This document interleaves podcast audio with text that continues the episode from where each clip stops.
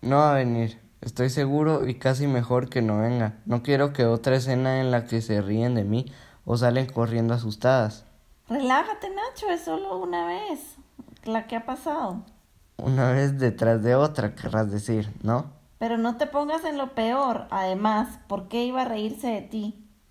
Perdona. Mírame, si no me pongo estas vendas y este ropaje no podrás verme. ¿Cuántas chicas crees que me tomarán en serio? Yo te tomo en serio, Nacho. Ya, pero porque eres el porque eres mi único amigo y porque te conozco desde que éramos niños. Mírala, acaba de entrar. Pues es guapa. Bueno, ¿te acercas? Mm, mm, mm, Mejor acércate tú y habla y háblale a ella. Yo. Pero si el que tiene que hablar con ella eres tú. Por favor. De acuerdo, voy a intentarlo.